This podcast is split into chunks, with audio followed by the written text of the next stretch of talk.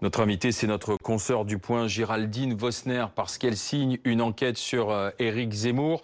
Au moment où on apprend que la maison d'édition, sa maison d'édition, Géraldine, bonsoir, a rompu le contrat avec Éric Zemmour parce que, c'est ce que dit Albin Michel, il change de statut, il veut devenir homme politique, donc c'est bel et bien la candidature pour l'élection présidentielle qui se profile.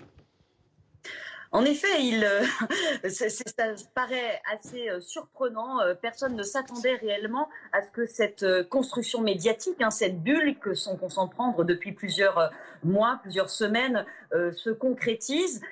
alors, s'il n'est pas officiellement candidat, Éric Zemmour en donne tous les signes. Hein. Vous avez vu hier une vaste campagne d'affichage avec sa tête s'étalant dans à peu près 80 départements, Zemmour président. Euh, il part euh, faire euh, un déplacement de campagne. il dit qu'il a envie de passer à l'action.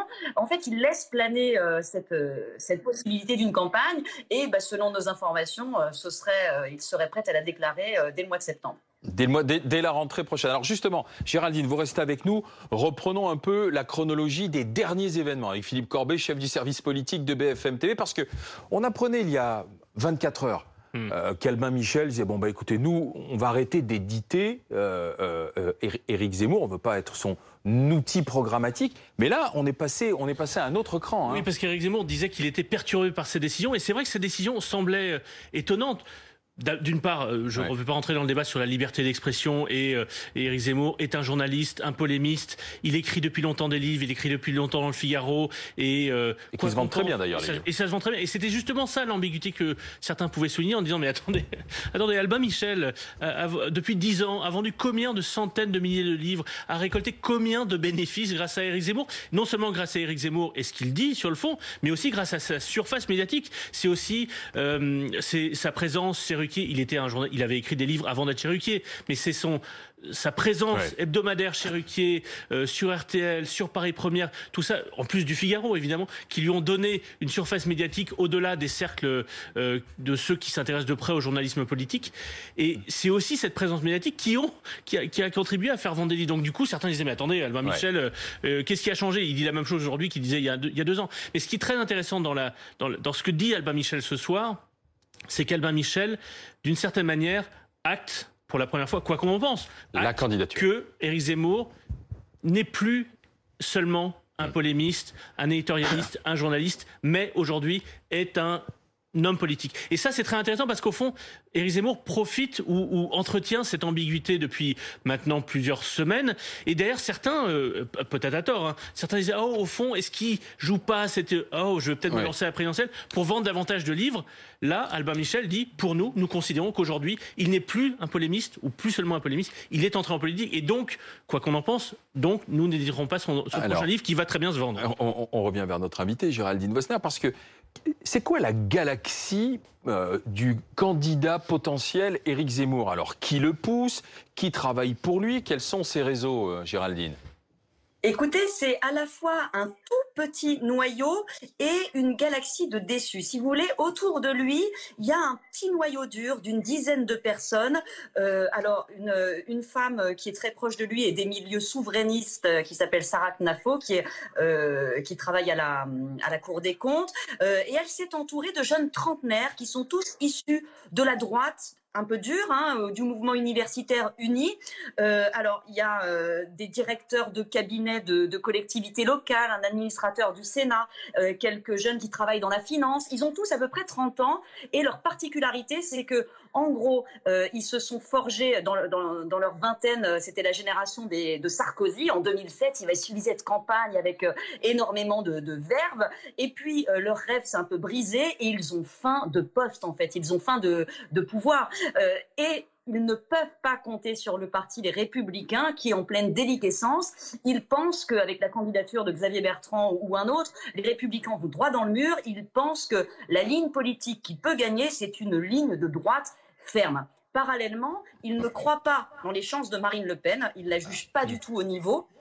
Ils pensent que le plafond de verre ne sera jamais dépassé, donc ils veulent simplement prendre sa place. Et sur le terrain, euh, eh ben ça essaime auprès justement de tous les déçus euh, du Rassemblement national. Vous savez qu'à l'occasion de ces élections euh, départementales et régionales, le, RN a renouvelé euh, mmh. énormément ces listes. Il y a près de 80% de ceux qui étaient euh, sur les listes qui ont sauté cette fois-là. On a, on a fait un grand renouvellement et ça crée bien sûr euh, tout un tas de, de déçus qui, qui, peuvent rejoindre ce mouvement. Il y a par ailleurs aussi beaucoup de fans hein, de, de, ceux qui adorent Éric Zemmour, le regarder à la télévision, sur CNews, qui, qui se sont entraîné et formé à l'argumentaire politique en le regardant à la télévision. Il s'appelle la génération Z, vous savez, et mhm. euh, bah, ça fait tout un tas de petites mains qui peuvent effectivement aller coller les affiches. Alors ça fait de la mousse, mais, mais ça représente pas grand-chose électoralement. On l'a testé au point euh, l'hypothèse de la candidature euh, d'Éric Zemmour dans, un sondage très récemment.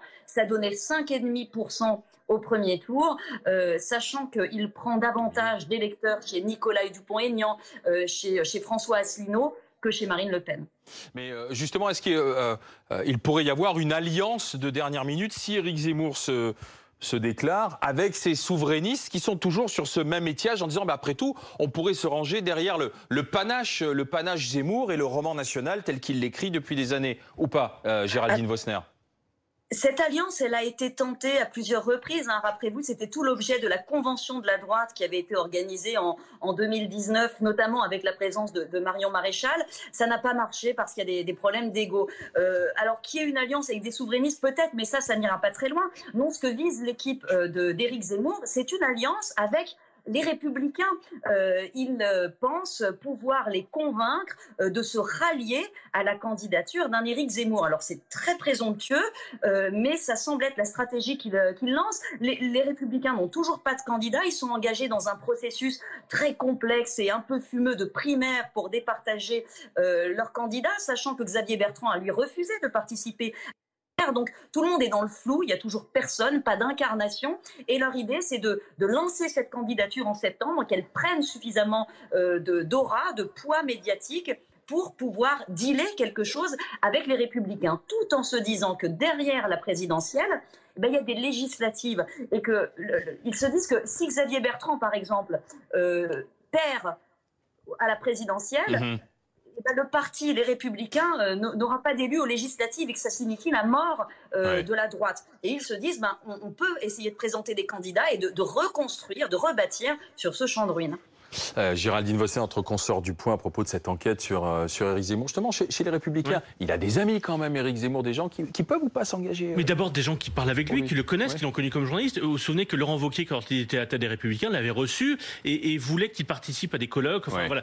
Il y a d'ailleurs des gens chez les Républicains qui, qui se disent peut-être qu'en fait, il faudrait qu'Éric Zemmour participe à une sorte de primaire interne pour désigner le candidat présidentiel il sera peut-être pas désigné, mais ça créerait une dynamique autour de cela, un intérêt autour de cette primaire interne, etc.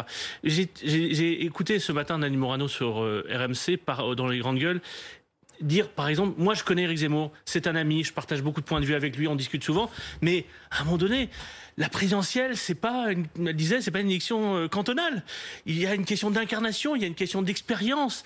Et c'est vrai que Éric Zemmour, quoi qu'on pense de ce qu'il dit sur le fond, être candidat à la présidence de la République, c'est aussi, et il le décrit souvent dans ses livres, une question d'incarnation, d'incarnation dans le cadre de la Ve République, c'est être le successeur du général de Gaulle. Est-ce qu'aujourd'hui, Éric Zemmour, au-delà de ces, euh, des gens qui le lisent, qui l'écoutent et qui sont d'accord avec lui, peut entraîner des millions d'électeurs, pour l'instant, ça reste à prouver. Merci Philippe Corbet, chef du service politique de BFM TV, Géraldine Vosner, notre consoeur du point, d'avoir fait le point sur cette candidature potentielle. On en reparlera tout à l'heure en débat, d'ailleurs, à 20h30 dans la deuxième partie du 120% News.